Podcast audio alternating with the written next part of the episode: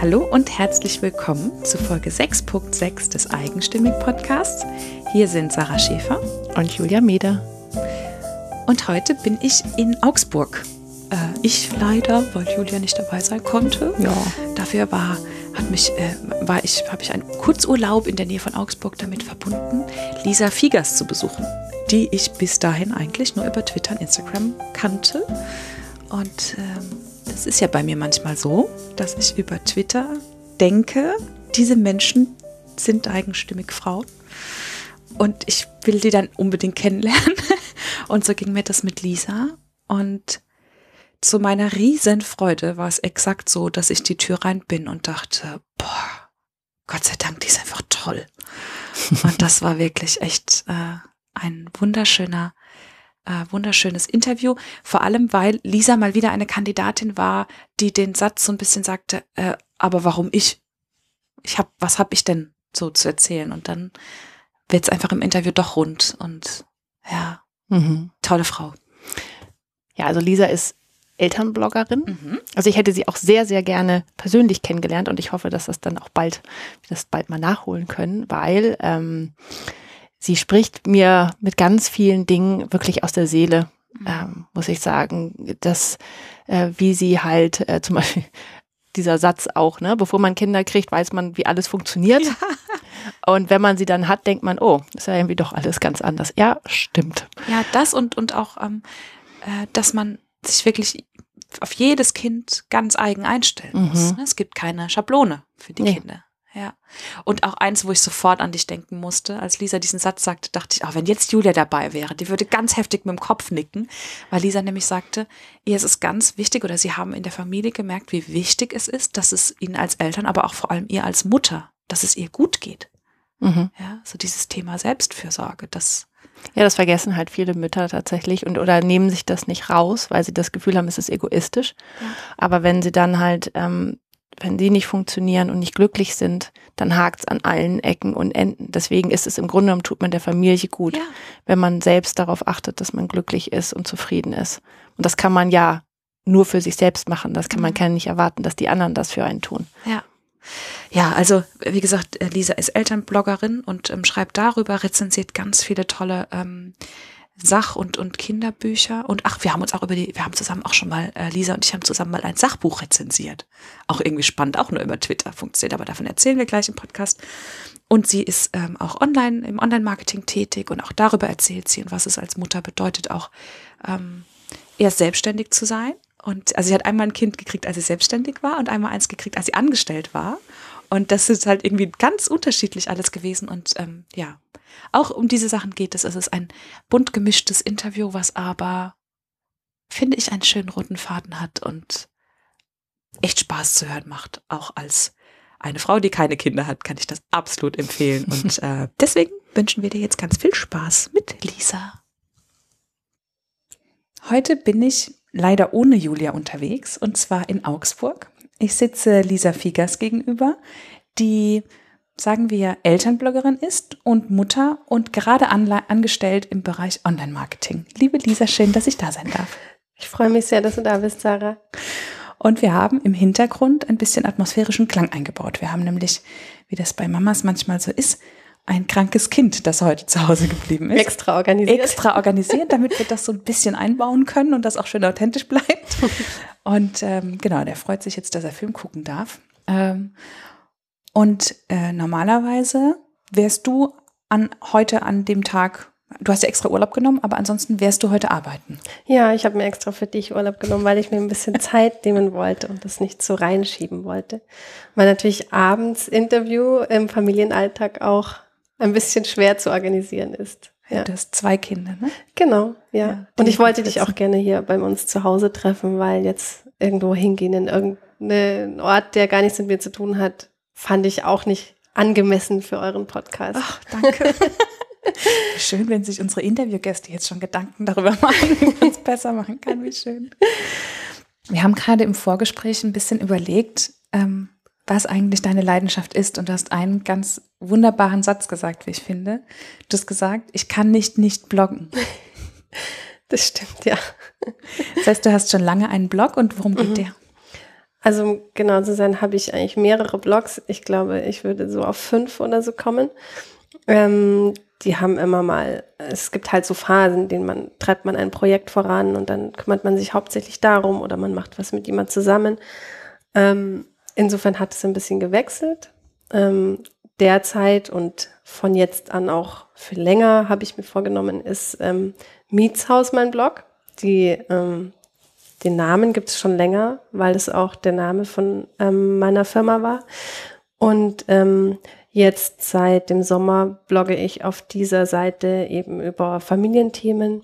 Ähm, ich erzähle ein bisschen von unserer Familie. Ähm, ich erzähle davon, wie wir unseren Alltag strukturieren, also zum Beispiel über unseren Haushalt oder darüber, dass wir äh, unser Auto verkauft haben und wie wir den Alltag organisieren. Aber am allerliebsten mache ich Rezensionen über Erziehungsratgeber und Kinderbücher.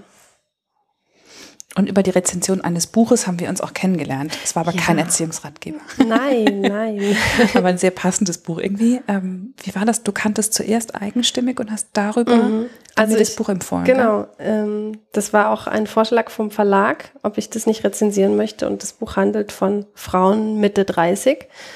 Ähm, und irgendwie hatte ich das Gefühl, ich glaube sogar schon vor dem Lesen, dass äh, euch das interessieren könnte. Und dich hatte ich dann äh, erwischt irgendwie auf Twitter und habe dir das vorgeschlagen. Und, ähm, und ich während, es sofort lesen. Ja, während äh, der, der, dem Lesen und dem Austausch mit dir hat sich herausgestellt, dass wir beide das völlig unterschiedlich ja. empfunden haben. Und ähm, daraus entstand es dann, dass wir quasi zusammen die Rezension gemacht haben, beziehungsweise einfach die beiden Perspektiven mit reingenommen ja. haben. Und das war sehr, sehr spannend, ja. Das finde ich auch. Ich war ganz überrascht, dass, ähm, was heißt überrascht? Ich kannte das vorher nicht, dass man so zusammen rezensiert und ich war auch überrascht, dass man so unterschiedlich lesen kann. Ne? Mhm. Und umso schöner, wenn man so zusammenarbeiten kann, ohne sich quasi zu kennen, ne? Ja. Sowas zusammenbauen. Sehr schön. Ja. Und aber nochmal zurück zu deinem Blog. Wie, wie kam das, dass du gesagt hast, ähm, ich schreibe jetzt über unseren Familienalltag? Oder was war zuerst welcher Blog, wo du angefangen hast?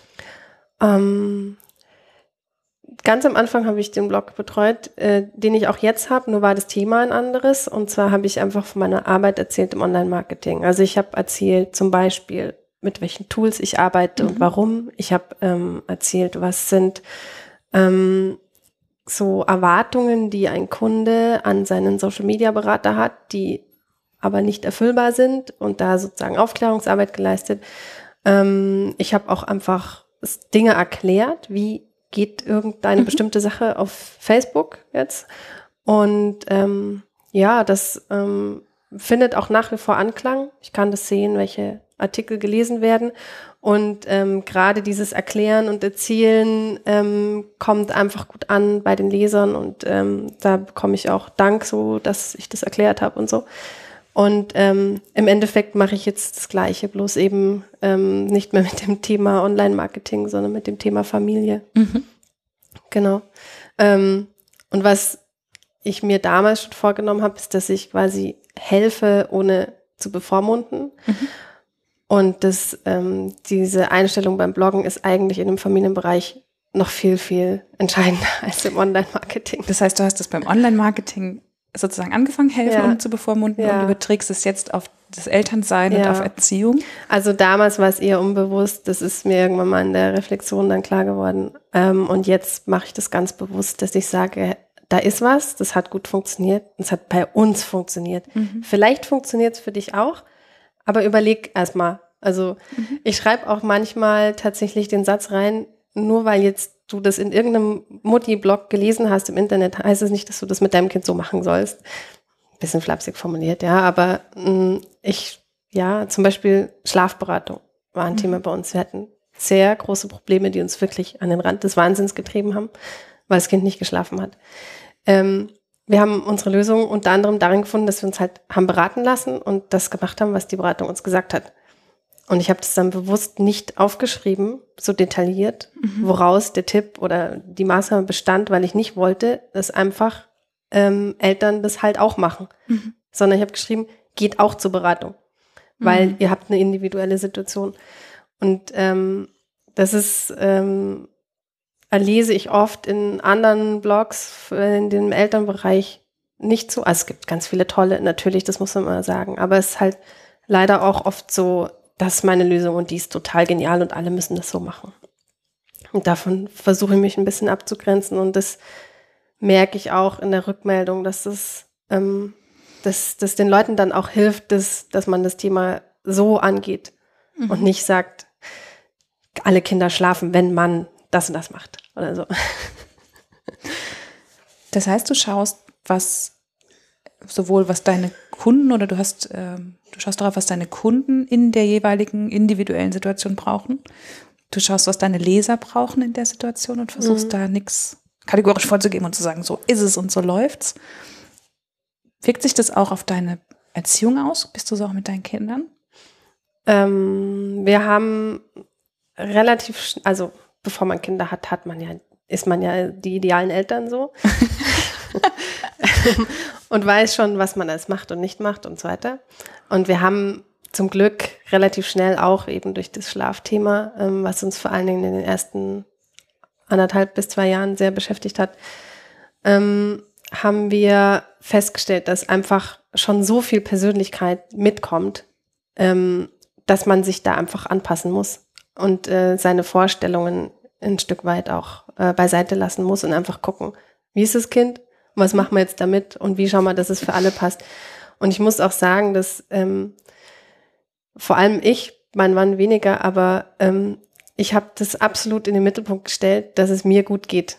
Das mhm. klingt jetzt auf den ersten Blick völlig egoistisch, ähm, ist aber tatsächlich so, dass wenn ich eine entspannte, ausgeglichene, gesunde Mutter bin, geht's der kompletten Familie gut. Und ähm, in Phasen, wo das eben nicht so ist, bei mir gerät auch in der Familie irgendwas aus den Fugen. Deswegen ist es einfach die Erfahrung aus den letzten Jahren, dass ähm, ich mich um mich kümmere. Das heißt nicht unbedingt, dass ich jetzt irgendwie jeden Abend ins Kino gehe, mich mit Freundinnen verabrede so, und äh, allein in Urlaub fahre. Genau, ganz im Gegenteil. Ähm, ich gucke einfach, wie kann der Alltag so sein, dass er mir taugt.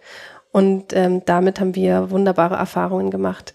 Ähm, mein Mann ist einfach ein anderer Typ, der fügt sich mehr ein. Das ist das, was ihm gefällt. Ähm, insofern ergänzen wir uns da gut. Und ähm, so, äh, also so stelle ich das auch in, in unserem Blog zum Beispiel da. Okay, wir hatten hier ein Thema, ähm, wir haben Dinge verändert, wir probieren was aus. Wir lassen uns auch immer wieder helfen. Also wir gehen auch zur Erziehungsberatung, wenn irgendwas hakt. Und ähm, das äh, erzähle ich dann auch gerne, weil ich meine, dass ähm, das immer gut ist, sich von Experten helfen zu lassen, wenn man nicht weiterkommt. Und wie auch, wenn man jetzt mit sich psychische Probleme hat oder sonst irgendwas, dann ist es immer gut, wenn jemand von außen schaut. Einfach, weil man sich, man kocht so in der eigenen Suppe. Ja. Wenn jemand von außen schaut und einen Impuls gibt, ähm, ist es, das ist meine Erfahrung, äh, im Familienalltag oft schon die Lösung gewesen für uns ohne dass man eine konkrete Lösung hat, sondern einfach den richtigen Anstoß zu kriegen ja, in die genau. richtige Richtung, ja. Genau. Also zum einen, ich äh, musste gerade sehr schmunzeln, weil es ja diese Geschichte gibt, wenn die, ähm, also ja, ich finde immer noch, dass das gerade bei Müttern ähm, ein ganz mutiger Satz ist zu sagen und wichtig, dass es jemand sagt, ich muss mich erstmal um mich kümmern. Mhm. Weil kennst du das, wenn im Flugzeug diese Sauerstoffmasken ja. hier runterfallen, dann ist da ja die Regel, erst dir selber aufsetzen ja. und dann dem Kind. Weil das Kind kommt allein nicht klar, ne? Und ich glaube, es war Julia Schönborn, die in, äh, dem in eigenstimmig Interview gesagt hat, wie soll ich denn aus einem Krug ausschenken, der leer ist? Ja. Das geht nicht, ja. ja? Und ähm, ja, und ich finde auch, dass ähm, das Hilfesuchen ich habe das Gefühl, das wird ähm, im persönlichen Bereich, also gerade wenn, wenn da psychische Probleme oder so sind, wird es langsam salonfähiger. Mhm. Ähm, und weiß ich nicht, da musst du sagen, wie du das einschätzt, aber ich habe das Gefühl, im Familienkontext oder im, gerade als Mutter, sich Hilfe bei der Erziehung von außen zu holen, von einem Berater, ich glaube, das ist noch stärker tabubehaftet, oder? Ja, also es gibt ähm, etliche Themen, die sehr tabubehaftet sind unter Eltern. Ähm, ja, um, also Schlaf ist eines, mein Kind schläft, deins nicht. Oder Impfen. Oh also ja, das, schönes Thema. Ja, muss man eigentlich schon fast meiden ähm, wenn man jetzt nicht gerade sowieso schon in einer Gruppe ist, wo man sich einig ist. ähm, ja, und äh, wir sind sehr offensiv damit umgegangen, dass wir uns Hilfe holen und haben da eigentlich keine negative Rückmeldung bekommen. Ähm, eher so Interesse, so ja, Mhm. aha, und wo geht es und so. Und ähm, ich muss auch sagen, ähm, dass wir hier die Möglichkeit haben, das auch äh, kostenfrei zu machen. Und auch sehr unkompliziert, also teilweise auch ohne. Termin. Ähm, und diese Kontakte habe ich auch gerne weitergegeben. Das war auch bei den entsprechenden Stellen sogar erwünscht, weil ähm, Leute, die sich um Familien kümmern, sind immer froh, wenn die Leute rechtzeitig kommen, als sozusagen, wenn es zu spät ist, was auch immer das dann heißen mag. Ja. Ähm, insofern äh, war ich dann schon fast so ein bisschen etwas übertrieben, aber so wie Werbeträger für die. Und ähm, habe auch im Blog das dann erwähnt, äh, wo ich da war und die hatten dann den Blog auch gefunden und fanden das auch cool. Wie schön. Ja, weil ähm, Leute, die so Familienberatung machen oder Erziehungsberatung oder so, die wissen, ähm, wie sehr scheinbare Kleinigkeiten Eltern einfach an den Rand bringen können. Und ähm, ja, dann ist natürlich gut, wenn man sozusagen frühzeitig eingreift. Also ich kann es noch mal kurz sagen, wie das bei uns war. Das, ähm, das Kind konnte einfach nicht einschlafen.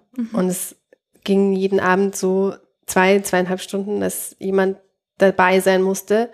Und ähm, wenn das dann geklappt hatte, dann ist es nach, oder ist er nach einer halben Stunde wieder aufgewacht. Oh.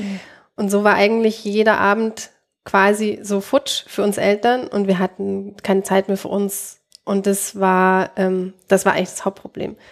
Ähm, heute wissen wir, was man anders machen kann und äh, ja, wie man auch einen Ausweg aus dieser Situation findet und so weiter. Ähm, um nur mal ein Beispiel zu nennen, dass man ähm, einfach versucht, den Abend als Abend nicht so zu überhöhen. So, das Kind ist im Bett und dann kann ich, äh, darf ich, was auch immer, sondern ähm, eher zu gucken, dass man halt auch Dinge schon tut, während die Kinder noch wach sind, weil das kann man denen schon zumuten, dass sie mal eine halbe Stunde irgendwie alleine klarkommen oder so. Als ein Beispiel von vielen, ja. Und ähm, genau, jetzt habe ich zum Beispiel den Faden verloren. Das ist, das passiert immer mal wieder. Aber ähm, ich kann dazu vielleicht ja selber, also ich finde es einfach Ja. schön, dass du, ähm, dass du diese Themen aufnimmst und darüber sprichst, ne? weil ich glaube, genau das braucht. Ob das jetzt darin mündet, dass ähm, die Stelle, wo du dir die Beratung gesucht hast, dann guten Zulauf kriegt, genau das wünscht man sich ja, Ja. an der Stelle. Und auch einfach, glaube ich, das ist wie mit allem, sobald wir anfangen, drüber zu reden und offen zu sein, ähm, dann kommen da andere, die sagen, okay, dann kann ich es ja auch sagen. Ja. Unser schläft auch nicht. Ja, genau. So, ne? Und das Genau. ist ja, das ist echt schon hilfreich, total. Und es hat sich ja übrigens auch rausgestellt, dass eigentlich jede Familie hat irgendein Thema. Natürlich. Indem man seins preisgibt, ermöglicht man es auch den anderen, ihres äh, anzusprechen. Und ähm, das sorgt immer für, so wie wir uns jetzt angucken, so für ein, Ja. ach, die Schultern gehen runter, Genau, man erleichtert total. sich so ein bisschen. Ja. Und das ist natürlich auch im Rahmen jetzt einer Freundschaft auch immer ein tolles Erlebnis. Ja. Ja, Meine Oma sagt immer, es hat jeder sein Päckle zu tragen. ganz richtig, ja. Sehr schön. Das heißt, du hast dir ganz bewusst da tatsächlich auch die Hilfe von außen geholt. Wie ist das so für dich? Ähm, was hat dich bewogen? Du hast gerade gesagt, bevor ihr Kinder bekommen habt, wart ihr die besten Eltern. Wie alt sind deine Kinder jetzt? Ähm, das große Kind ist ähm, knapp viereinhalb und das kleine ist etwas älter als anderthalb. Ja, noch gar nicht so groß, ne? Nee. Und wie war bei, bei euch die Entscheidung, dass ihr gesagt habt, so, jetzt Kinder und wie hat das mit euch beruflich alles so gepasst? Ähm, eigentlich hat bei uns überhaupt gar nichts zusammengepasst, von vorne bis hinten, ähm, weil wir beide selbstständig waren und ähm, der Kinderwunsch eigentlich von meinem Mann auch schon länger da war und ähm, wir den dann auch aus finanziellen Gründen etwas aufschieben mussten, wo es ähm, vor allem mir wirklich auch körperlich schlecht ging damit, weil das, ähm, wenn der einmal da ist, es war dann im Gespräch mit dem Arzt, hatte sich dann auch rausgestellt, dann äh, kann man da nicht warten oder dann ist das Warten sehr grausam. Also es gibt ja genügend Leute, die sind quasi medizinisch gezwungen zu warten. Ähm, ich kann das ein Stück weit nachvollziehen, wie groß da der Schmerz ist. Und ähm, insofern haben wir dann ähm, quasi mit dem Thema losgelegt, wenn man das so formulieren mag, ähm, wo jetzt auch von außen die ähm, Voraussetzungen nicht so günstig waren, wo ähm, andere Leute vielleicht sagen, nee, machen wir nicht oder Blöder warten wir noch oder sparen wir noch Mhm. oder wie auch immer. Ähm, wir haben gesagt, ähm, wir werden nicht auf der Straße landen. so weit haben wir unserem ähm, sozialen Sicherungssystem vertraut. Äh, Die Gefahr bestand auch nie, aber äh, um es jetzt mal quasi den Worst Case zu besprechen ähm, und haben uns einfach so durchgewurstelt. Also ähm, wir haben zwischen Kind 1 und Kind 2 beide unsere Selbstständigkeit dann auch beendet, weil es einfach für uns auch nicht der richtige Weg war. Und ähm, haben die interessante Erfahrung gemacht, dass wir bei der Geburt des ersten Kindes beide selbstständig waren und unverheiratet und bei der Geburt des zweiten Kindes beide angestellt und verheiratet. Und der Unterschied ähm, ist immens. Also allein was die Stapel an Papierkrieg ähm, bedeuten, also die Höhe der Papierstapel, die man ausfüllen muss, Formulare und so weiter, als auch einfach der Umgang, ähm, sei es jetzt in der Klinik, so, ah ja, verheiratet, oh, was, sind Sie jetzt Begleitung oder was, war jetzt bei uns nicht so der Fall, aber ähm, man wird komplett anders äh, wahrgenommen, jetzt in, aus Sicht von Behörden oder ähm, Ärzten oder wie auch immer. Und äh, ich frage, also nachdem mir das dann klar war beim zweiten Kind, wie leicht das alles ging und wie easy das war und äh, ja, ähm, dachte ich mir dann schon, wie blöd waren wir eigentlich. Also ähm, natürlich, alles hat sich so ergeben und zwar alles seine Zeit und äh, es war schon auch irgendwie gut so zwischen uns, aber diese äußeren ähm, Umstände, was den Staat anbelangt und das Rechtliche und das Finanzielle, ähm, war, wir waren quasi ja so doppelte Randgruppe. Das war, ja, also rückblickend kann man da so drüber schmunzeln, aber während wir da drin gesteckt haben, war es einfach nur schrecklich. Ja.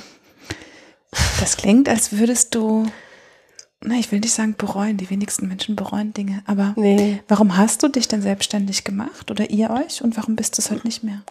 Also ähm, bei mir persönlich war es so, dass ich ähm, so ein bisschen diese Attitüde hatte. Ich war Waldorfschüler und wir sind ja alle so selbstständig und so ähm, individuell und ähm, habe irgendwie geglaubt, ich könnte mich ja sowieso nicht unterordnen. Ich habe ähm, während dem Studium gearbeitet als Werkstudent in ähm, zwei sehr großen und einem etwas größeren Unternehmen und ähm, fand das, also ich war auch ein bisschen mein Fehler. Ich bin von Anfang an so reingegangen, dass ja so Hierarchien sind ja total doof und äh, was wollen die eigentlich? Und äh, ähm, das äh, denke ich immer noch, dass ich alles besser weiß als die anderen Leute, aber mittlerweile kann ich das auch einordnen. Ähm, und äh, ja, dann hat sich bei der letzten Werkstudentenstelle quasi ähm, rausgestellt, dass sie immer versprechen, man dürfte, man würde übernommen werden und es aber nie tun und man soll sich bitte nicht drauf verlassen, weil die sehr viele Werkstudenten auch hatten. Und dann habe ich, war, ging es auch an das Ende von meinem Studium und dann habe ich beschlossen, so ja, warum nicht? Also ich hatte ähm, recht gute Voraussetzungen, hatte mich sehr eingearbeitet in das Thema Online ähm, und Online-Marketing. Ähm, mein Mann hatte zu der Zeit eine Agentur, so dass er als Programmierer quasi auf der anderen Seite da war, viel Know-how mitgebracht hat und ähm, ich da über diese Agentur eben auch schon Aufträge mir sicher waren. Und ähm, ja, dadurch, dass ich sehr aktiv war in Augsburg, in den Netzwerken, lief das eigentlich auch ganz gut. Ich konnte profitieren von den Kontakten, die ich schon aufgebaut hatte während dem Studium und das war alles okay, ja. Ähm, das Problem war eher, dass es äh, keine wirklich gute Entwicklung gab über die Jahre ähm, und einfach so im Rahmen des, ja, des allgemeinen Lebens, so man zieht mal um, braucht halt eine Küche und so weiter, sind da immer ähm, Anschaffungen gekommen, die auch nur schwer zu stemmen waren und das nervt dann halt auch irgendwann. Ähm, und dann war, war es auch so, dass, ähm, das kann ich jetzt rückblickend sagen, das war mir damals nicht so klar, dass ähm, ich glaube, ich war auch zu unerfahren, was zum Beispiel den Umgang mit Kunden anbelangt. Also ähm, es war mir einfach nicht so möglich zu sagen, okay, das ist jetzt ähm, im Rahmen des Auftrags vereinbart und so weiter. Und das geht jetzt aber darüber hinaus. Und ähm, beziehungsweise ich habe das gesagt, aber im falschen Tonfall oder wie auch immer. Also es war so, dass ich jetzt im Nachhinein sagen würde, dass die mir teilweise auf der Nase rumgetanzt sind.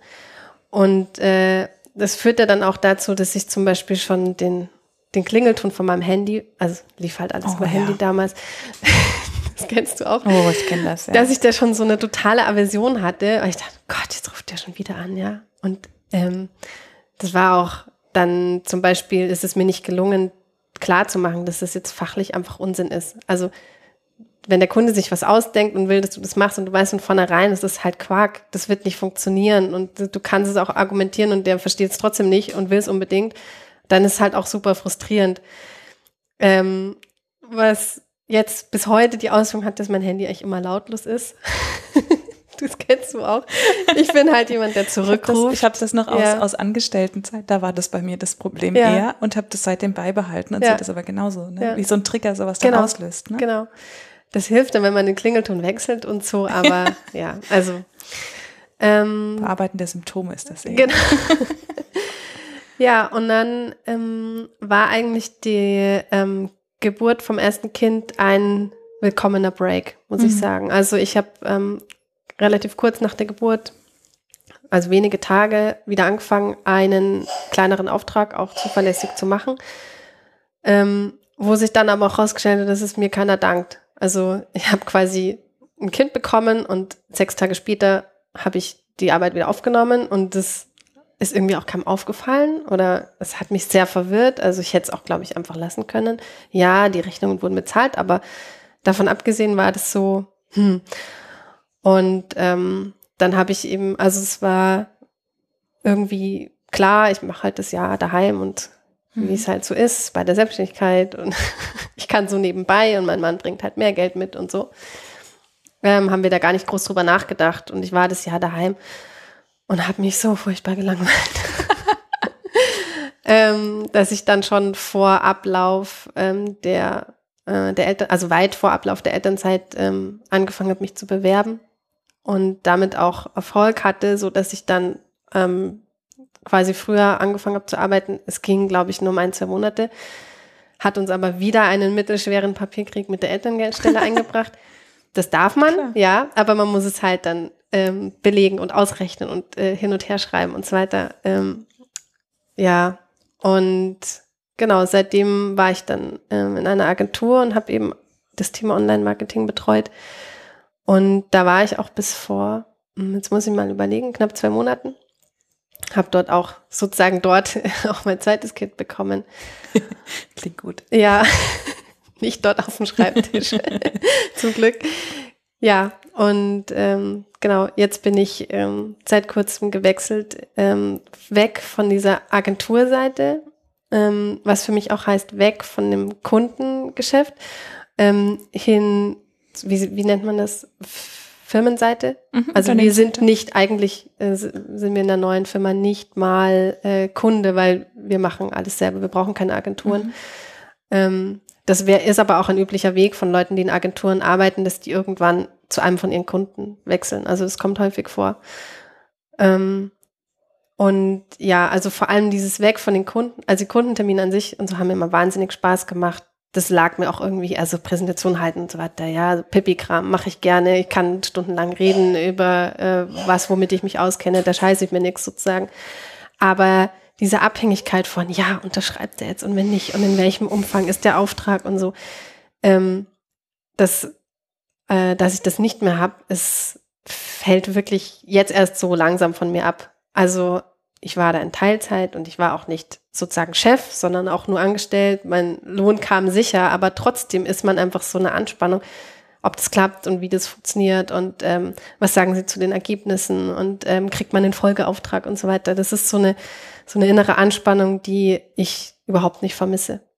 Also es ist jetzt im neuen Job immer noch so ein bisschen hm, fast zu einfach. ähm, aber das ist auch okay. Also das, ähm, das kann ich mir auch erlauben. Und ähm, das ist auch okay so, das geht den anderen auch so, die dort sind. Und das ist auch was, worüber wir da sprechen mit den Kollegen oder mit denen ich halt sehr eng dann zusammenarbeite. Ähm, und die auch manchmal noch so über mich lachen, so, Lisa, wir haben hier keine Deadlines. wir setzen die uns selber und wenn wir es nicht schaffen, dann verschieben wir es halt nochmal. Und ähm, das ist aber was, äh, wo ich mich einfach jetzt immer noch jeden Tag, wenn ich dahin gehe, drüber freue. Also es ist nicht so, dass ich vorher wie ein Hund gelitten habe. Das klingt jetzt vielleicht zu negativ, aber der Unterschied ist wirklich, wirklich sehr deutlich spürbar für mich. Ja. Und Arbeit muss ja auch nicht immer wehtun, ne? Nein, nein. Sehr ja, gut. also ich gehe wirklich gerne hin. Da habe ich auch schon immer. Ich bin auch sehr gerne in die Agentur gegangen. Ähm, und äh, das war halt in der Teilzeit dann auch so. Dann muss man eigentlich mittags quasi den Stift fallen lassen, weil man muss ihn ja auch fallen lassen, weil man halt die Kinder abholt und halt andere Verpflichtungen hat. Und ja, jetzt hole ich die Kinder später ab. Aber es fühlt sich trotzdem so an, dass ich den Stift fallen lassen muss, obwohl ich dann schon acht Stunden da war. ähm, das ist aber halt auch einfach meine Persönlichkeit. Vielleicht brauche ich das auch, dass mir jemand sagt, okay, jetzt hörst du aber auf zu arbeiten. ja. Du hast vorhin erzählt, dass du ähm, in Dresden geboren bist Mhm.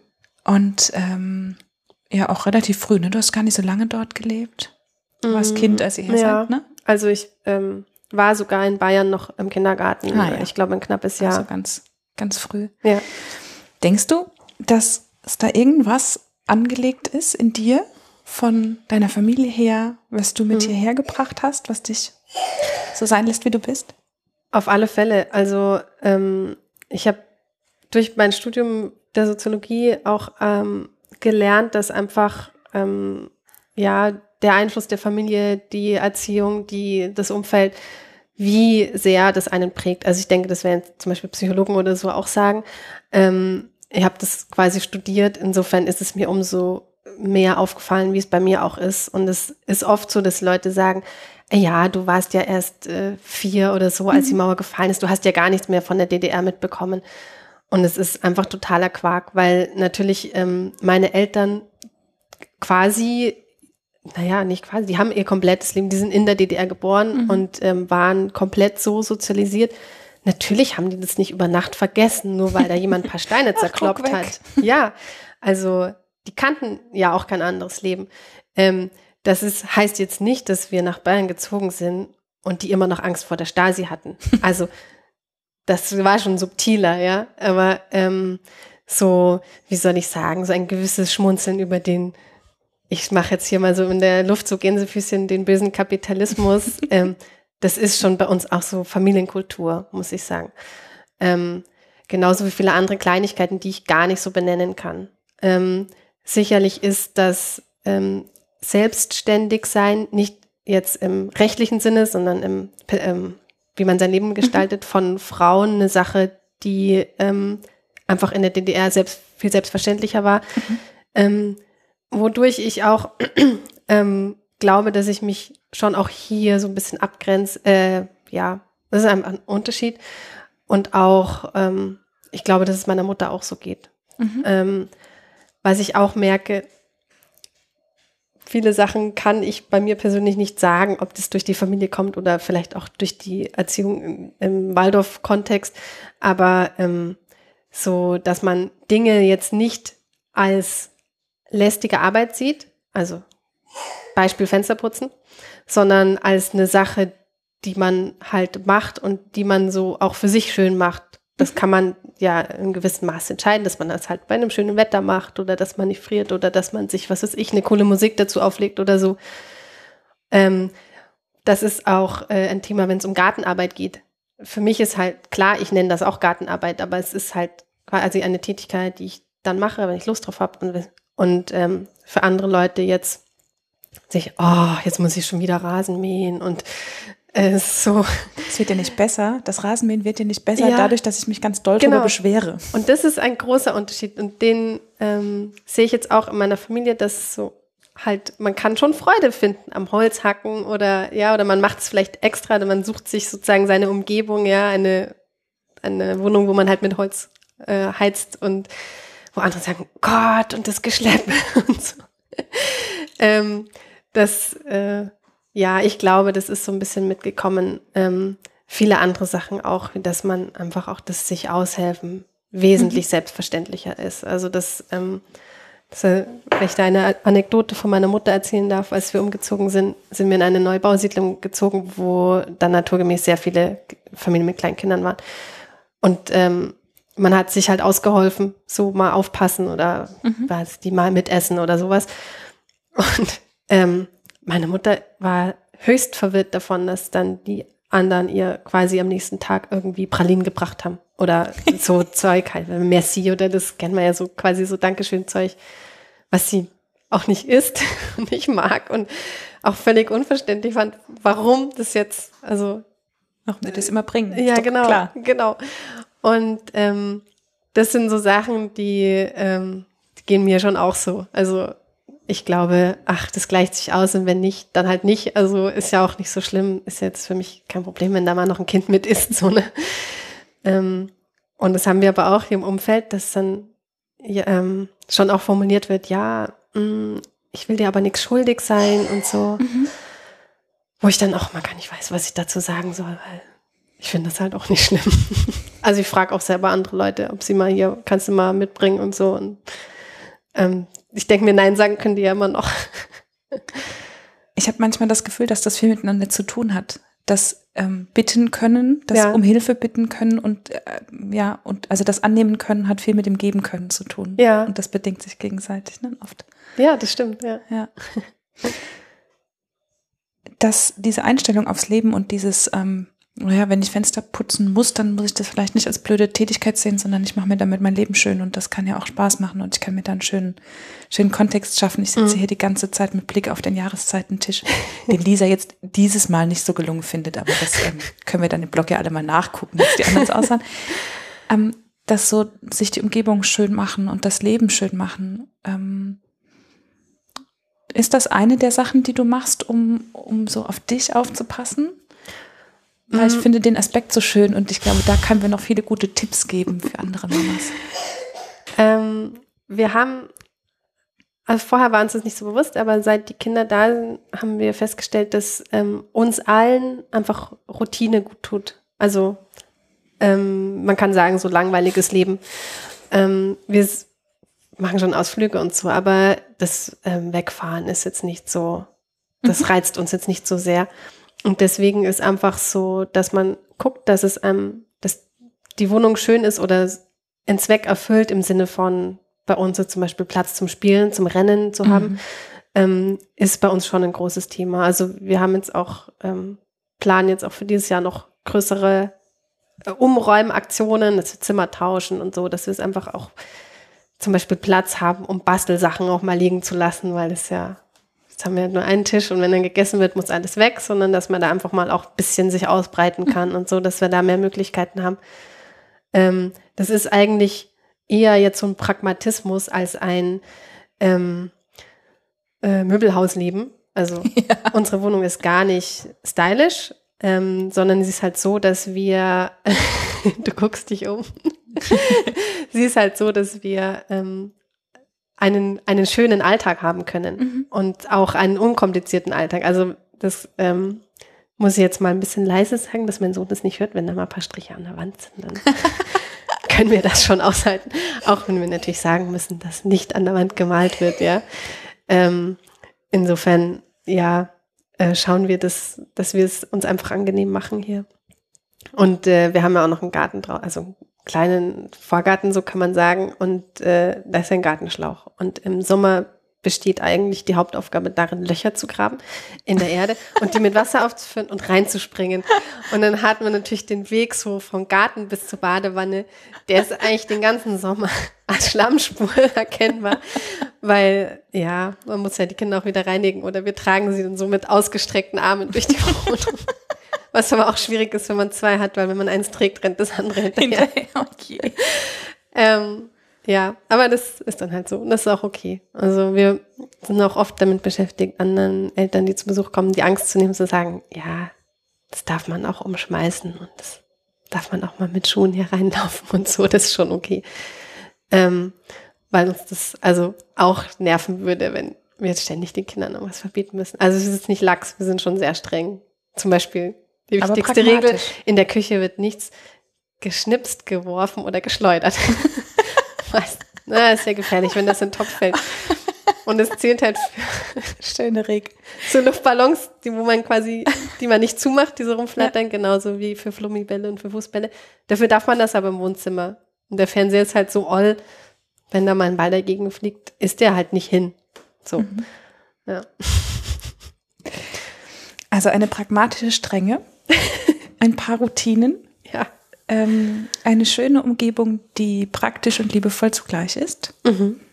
Ähm, das sind, glaube ich, schon gute Dinge, mit denen du auf dich und auf deine Familie aufpasst. Gibt es sonst noch irgendwas, irgendwelche Routinen, wo du die, sicherstellst, dass es dir gut geht? Ähm, was wir zum Beispiel kürzlich verändert haben, war normalerweise, also bisher in der Teilzeit war das so, dass ich mittags ähm, erst ein Kind abgeholt habe, dann mit dem zum Einkaufen gegangen bin und das zweite Kind abgeholt habe und dann haben wir am Nachmittag was unternommen oder nicht oder wie auch immer. Jetzt ist es so, dass ich ähm, aufgrund der Betreuungszeit erst beide Kinder abhole und dann noch zum Einkaufen gehe. Da gehen aber auch alle anderen Leute und mit zwei müden, hungrigen Kindern in einer Schlange stehen mit anderen müden, hungrigen Menschen und dann auch noch dieses Quengelware nennt man das, Ja, an der ja. Kasse Mhm. so, jedes Mal zu diskutieren, nein, es gibt kein Überraschungsei und so weiter. Ähm, habe ich ein paar Wochen gemacht und habe beschlossen, es geht so nicht. Deswegen ähm, sind wir jetzt Kunde von diesem Rewe-Lieferdienst. Ich wollte es gerade sagen, ich bin voll der Fan davon. Gerade zu den Feiertagen. Das ist so genial. Ja, genau. Stimmt, wir hatten auch schon dazu Genau. getwittert. Ähm, und das fühlt sich ein bisschen freakig an, wenn man halt, also wir haben zum Beispiel auch keine Putzfrau oder wir haben eigentlich gar nichts. Ähm, und jetzt kommt da jemand, also wir haben keinen Getränkeliefer, so das haben ja manche Leute, Getränkelieferdienst. Und jetzt kommt da jemand, ähm, der bringt uns das, die Einkäufe vor die Tür und es ist also gar fantastisch, muss ich sagen. Ähm, ich ja, das ist vielleicht auch so eine Sache aus meiner Erziehung, ähm, dass man sich eigentlich quasi keinen Luxus gönnt. Aber ähm, das ist jetzt was, da mache ich mich frei davon. Weil die fünf Euro, die die Lieferung kostet, die sind es mir dann auch wert, dass Mhm. ich ähm, nicht jeden Tag, also zahle einmal die fünf Euro für den Wocheneinkauf, anstatt dass ich jeden Tag mich mit den Kindern darum ärgere, weil ich kann mit beiden Kindern auch nicht so viel transportieren, Mhm. wie ich mir quasi als Wocheneinkauf liefern lasse, so dass ich das Problem tatsächlich jeden Tag habe, wenn ich es selber mache. Ähm, und das sind so Sachen, das fällt aber eigentlich auch unter Pragmatismus und auch unter ähm, vielleicht auch mal fünf Grade sein lassen, so was jetzt die, die persönliche Wertvorstellung ähm, anbelangt. Ja, und ich mittlerweile würde ich auch sagen, würde ich mich auch mal umgucken nach einer, einfach nach einer Unterstützung im Haushalt, weil ähm, wir machen das alle gerne und äh, mittlerweile ist es auch so, dass wenn mein Sohn mir beim Putzen hilft, dann hilft er wirklich. Also es ist jetzt Mhm. nicht so, ja, du darfst auch mal mitmachen. Eigentlich macht er mehr Dreck als sauber. Ja, genau. Und das ähm, hat sich total gewandelt. Aber trotzdem ist es halt so, dass man unsere große Wohnung jetzt, das schafft man einfach nicht am Samstag. Mhm. wenn man vielleicht am Sonntag noch was unternimmt oder so.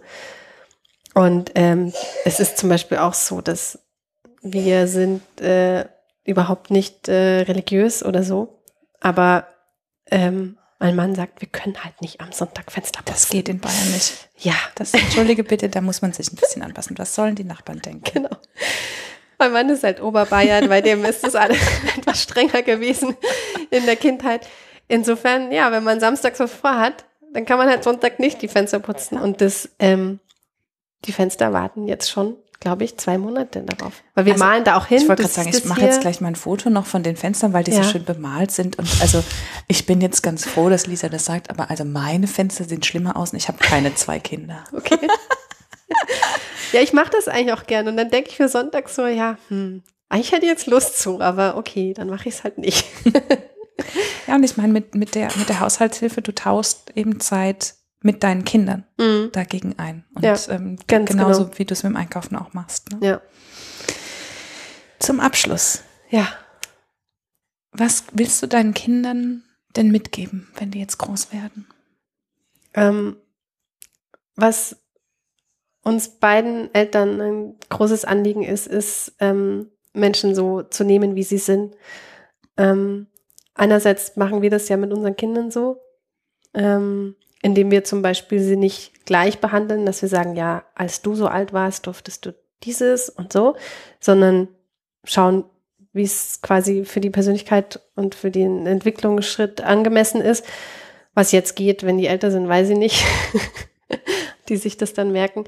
Ähm, andererseits ähm, setzen wir das aber auch so um, dass ähm, wir hatten luxuriöserweise die Auswahl bei Kindergärten, mhm. ähm, wo wir unseren Sohn hinschicken und haben uns dann für den entschieden, wo halt ähm, mehr Kinder sind, die kein Deutsch sprechen, mehr Kinder sind, die nicht unsere Hautfarbe haben, mehr Kinder sind, die ähm, auch jetzt aus unterschiedlichen sozialen Schichten kommen, ähm, weil das was ist, was wir auch zeigen wollen. Also wir hatten das eingangs schon, ähm, Augsburg ist die Stadt mit dem höchsten Ausländeranteil äh, Deutschlands und ähm, dann wollten wir eben nicht äh, in den Kindergarten gehen, wo, das war ein Betriebskindergarten ähm, von einer sehr angesehenen Firma, die, wo halt einfach quasi weiße Mittelschichtsleute arbeiten und dementsprechend sind auch nur weiße Mittelschichtskinder.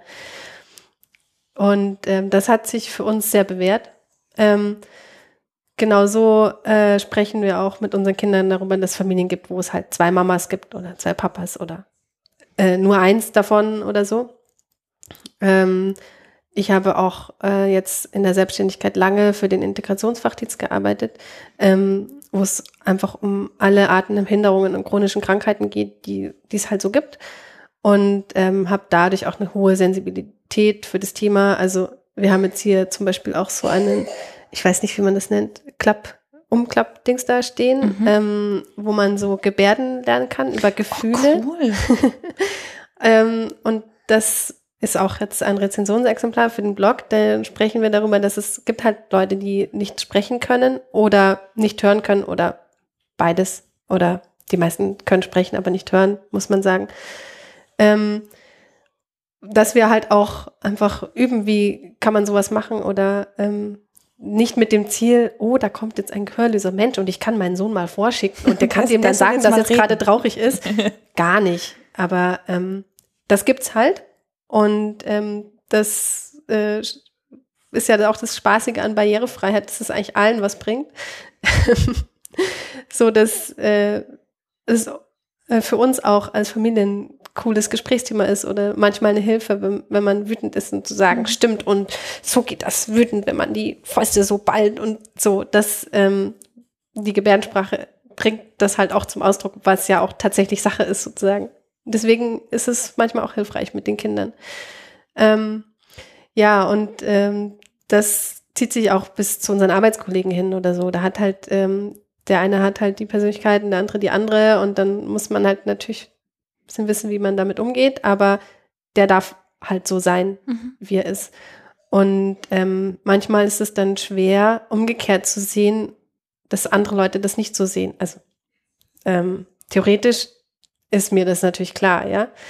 Aber ähm, für mich ist zum Beispiel Feminismus ein großes Thema, weil es mich einfach total verrückt macht, dass Leute mich nicht so sein lassen, wie ich bin, nur weil ich Brüste habe. Oder ein Uterus oder wie auch immer, woran man das auch immer festmachen will. Ähm, genauso ähm, könnte ich mich komplett reinsteigern, wenn jemand den Randstein zuparkt. Weil ich komme da mit dem Kinderwagen oder mit dem Fahrrad vollgeladen oder äh, mein Sohn mit seinem Laufrad und manchmal ist dann auch einfach gar kein Durchkommen mehr. Und das ärgert mich, weil der mich nicht so sein lässt, wie mhm. ich bin, obwohl ich dem ja nicht zu. Ich will einfach nur den Gehsteig benutzen.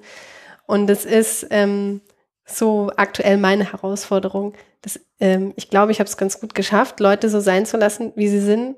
Aber wie gehe ich damit um, dass andere Leute nie, das mich nicht so sein lassen, wie ich bin. Und muss ich den, der den Randstein zuparkt, nicht auch so sein lassen, wie er ist, auch wenn er mich ja. da einschränkt? Ja. Wo, wo fängt es da an und wo hört es genau, auf? Das finde ich auch spannend. Das ist jetzt in dem Fall auch wirklich ja gegen das Gesetz, aber ähm, du hast natürlich recht, ja. Also, ich, ja. Es bleibt eine ewige Auseinandersetzung und ich genau. glaube, da wird es deinen Kindern genauso und gehen. irgendwie muss man es schaffen, sich nicht den ganzen Tag zu ärgern mhm. über Sexismus oder Falschparker. Das sind halt meine Themen, aber es hat ja vielleicht jeder andere. So. super Mischung. Sexismus und Falschparker. genau. Das Buch. Ach, herrlich. Ja. Also ich fürchte, wir könnten hier noch Stunden weiterreden. Vielleicht machen wir das gleich auch. Ich sage an dieser Stelle ganz, ganz herzlichen Dank und ähm, Es ist so schön, wenn man sich bei Twitter jemanden als Menschen so ausmalt und dann kommt man hin und es wird noch besser. Vielen Dank, liebe Lisa. Das war ein tolles Kompliment, Sarah. Dankeschön.